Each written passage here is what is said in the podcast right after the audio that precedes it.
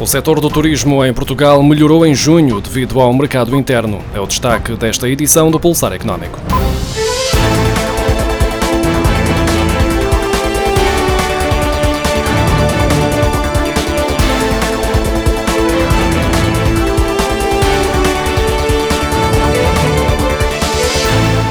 Junho foi o mês de arranque da recuperação do setor do turismo em Portugal. Os alojamentos turísticos nacionais receberam cerca de 500 mil hóspedes, num total de 1 milhão e 100 mil dormidas, de acordo com a estimativa rápida do Instituto Nacional de Estatística.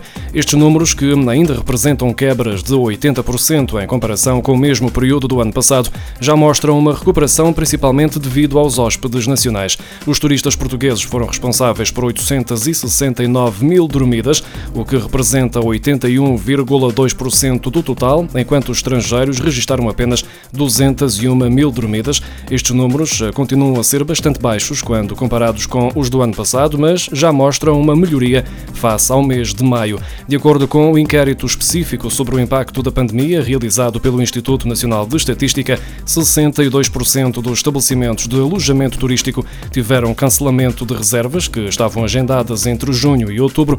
Apesar destas perdas, a maioria dos estabelecimentos estabelecimentos, mais precisamente 57%, não prevê alterar os preços praticados face ao ano anterior.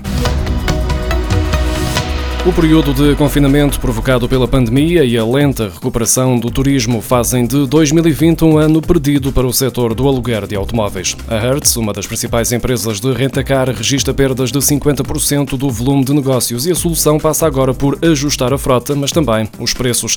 Os meses piores foram abril e maio, com quebras de faturação superiores a 85%, que se traduz numa perda acumulada do ano de 50%.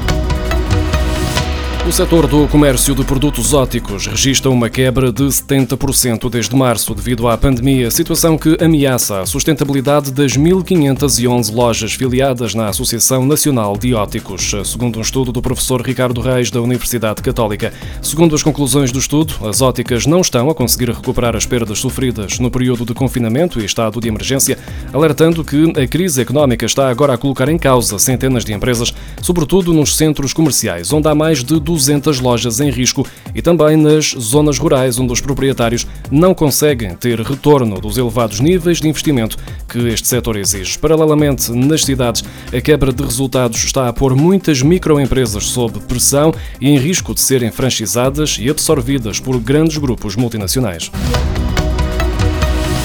Depois de ter atingido um novo recorde, em maio, a dívida pública na ótica de Maastricht, que conta para a Comissão Europeia, caiu 4.625 milhões de euros, para um total de 259.754 milhões de euros em junho, face ao mês anterior, de acordo com os dados divulgados esta segunda-feira pelo Banco de Portugal.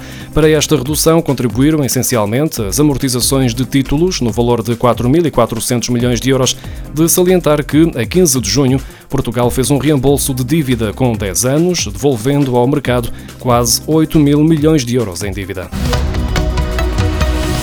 A Picodi comparou os preços médios da gasolina no primeiro semestre de 2020 na Europa com os dados mais recentes sobre os salários médios. Em Portugal, de acordo com o Instituto Nacional de Estatística, o salário médio líquido é de 929 euros, o que quer dizer que um cidadão português pode comprar 669 litros de gasolina com o seu salário. Pelo segundo ano consecutivo, a Suíça e o Luxemburgo apresentam o melhor preço da gasolina para uma proporção salarial média na Europa. A remuneração média nesses países permite que os cidadãos suíços comprem 3.795 litros de gasolina e os luxemburgueses 3.320 litros. A Dinamarca completa o pódio com 2.484 litros. Moldávia, Ucrânia e Albânia ocuparam os últimos três lugares. O salário médio nesses países vale pouco mais de 330 litros de gasolina. Em 39 dos 42 países europeus considerados, os preços da gasolina no primeiro semestre de 2020 foram mais baixos do que em 2019. A maior queda foi observada na Bósnia e Herzegovina, com 17,8%. Em Portugal foi registada a 29ª maior queda nos preços da gasolina, com 7%. Depois de cinco anos consecutivos de subidas, as rendas podem ficar congeladas no próximo ano. Com a forte pressão sentida nos preços nos últimos meses devido à pandemia, a taxa média de inflação nos 12 meses terminados em julho está em terreno negativo, de acordo com os dados do Instituto Nacional de Estatística revelados no final da semana passada. Falta ainda saber a evolução deste mês de agosto para ser conhecida oficialmente a alteração nos valores das rendas em 2021, mas será preciso uma subida significativa dos preços para que a taxa atual venha a sofrer mexidas. A confirmar-se esta estabilização do valor das rendas acontece depois da subida de 0,51% registada este ano, do aumento de 1,15% em 2019, o de 1,12% em 2018, 0,54% em 2017 e de 0,16% nas rendas atualizadas em 2016. É preciso recuar até 2015 para encontrar um ano em que o valor das rendas habitacionais tenha ficado congelado, isto porque em 2014 o índice de preços, excluindo habitação, tinha sido negativo